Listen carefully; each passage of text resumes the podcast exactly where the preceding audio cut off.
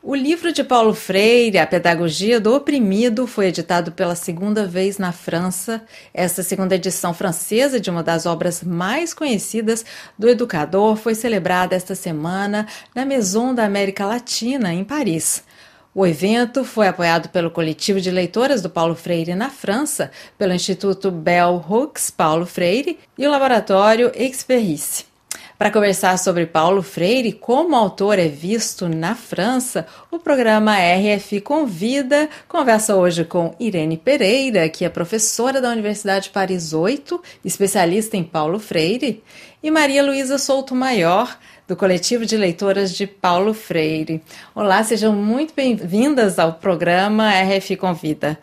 Na França, a primeira edição da Pedagogia do Oprimido foi lançada há 40 anos atrás. Só agora é, uma segunda edição foi publicada. A gente tem a impressão de que o trabalho dele, né, do Paulo Freire, é pouco conhecido por aqui e que a visão é, sobre ele é limitada. E ele é citado sobretudo por seu papel na alfabetização de adultos e na educação popular. Essa, essa visão é, é verdadeira? É, em França, Paulo Freire foi conhecido conhecido nos anos 70 e a edição, a primeira edição foi em 1974. Uh, eh, sua obra foi um pouco esquecida em França e eh, toda a parte da obra de Paulo Freire dos anos 80 nunca foi traduzida em francês. A única obra que está traduzida, além de Pedagogia do Oprimido, é a Pedagogia da Autonomia, Uh, um, as ideias Paulo Freire uh, passou de moda uh, porque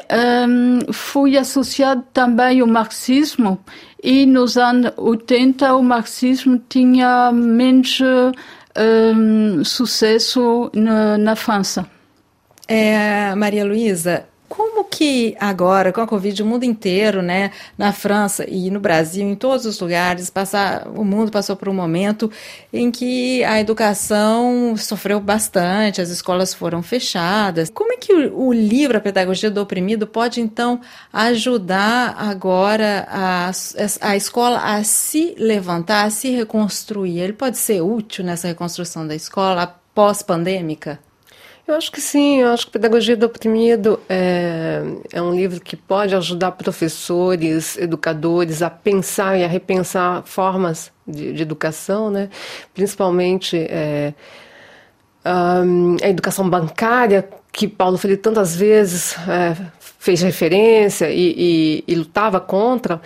Então, eu acho que acho que ela traz, acho que esse livro tem é, ferramentas que podem é, é, ajudar professores, pode, pode ajudar é, pedagogos a, a pensar é, como como fazer uh, uma nova escola, como ajudar as crianças hoje a saírem dessa fobia social que a gente tem vivido, esse pânico social, o medo né, das relações com o outro. Acho que, acho que ele pode trazer alguns, alguns elementos que ajudem sim. Agora, Freire, é, como a Irene é, conhece muito bem, ele não, não trabalha exatamente uma pedagogia única, ele não dá uma receita pronta de bolo para um professor ir para a sala de aula e falar agora hoje a gente vai fazer assim e vai ser assim assado. Não, ele, ele, ele era um teórico é, libertário, né? Então, é, ele dá, ele, ele traz formas de pensar e aí cabe aos professores de é, chegar na, na, sala de aula e abrir o diálogo e, e, e ver como ele vai trabalhar com aquela classe, com aqueles alunos naquele lugar que ele está inserido.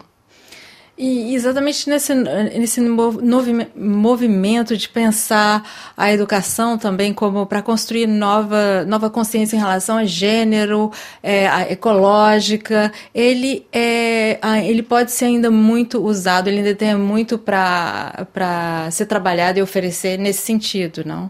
Acho que ele era sensível a esses temas, hum. né? Bastante sensível à questão de gênero. Hum. É, A, a Irene conta até nesse prefácio novo hum. do, é, de Pedagogia do Oprimido na edição francesa, que do encontro de Paulo Freire com Bell Hooks nos Estados Unidos, hum. e que ela vai chamar a atenção dele para a questão do vocabulário de gênero, né? Hum.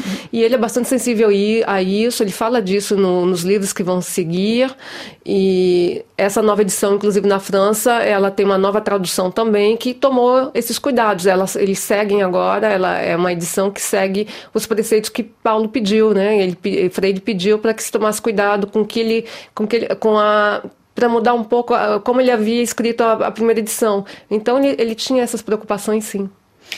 É, falando dessa nova edição, existem então mudanças nessa edição? Ele, ele continua sendo atual, né, o Paulo Freire, até hoje. Então, é, o que, que muda nessa, nessa edição? Você trabalhou na edição, né? É, eu escrevo a prefácio para o público público francês era importante de um, um, dizer o que estava também na pedagogia da esperança para que as pessoas tenham um, a visão mais atual da leitura da pedagogia do oprimido.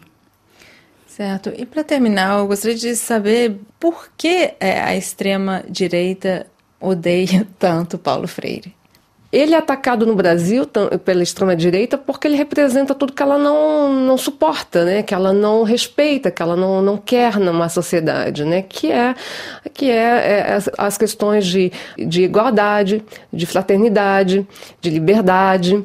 Né? Paulo Freire ele descomplexa muita coisa que, que, que na sociedade brasileira ainda é intricada, que ainda é complexa, que as pessoas ainda não, não, não têm medo ou não se dão conta. E ele é muito libertário para uma, uma sociedade ainda conservadora como a sociedade brasileira. Claro, ele fala de lutas de classes, mas ele não prega uma sociedade revolucionária, violenta, ao contrário. Né? Ele prega muito mais uma fraternidade e, e um, que, que não haja mais opressores e oprimidos. Muito obrigada, Irene Pereira e Maria Luísa Souto Maior, por terem aceitado o convite da RFI.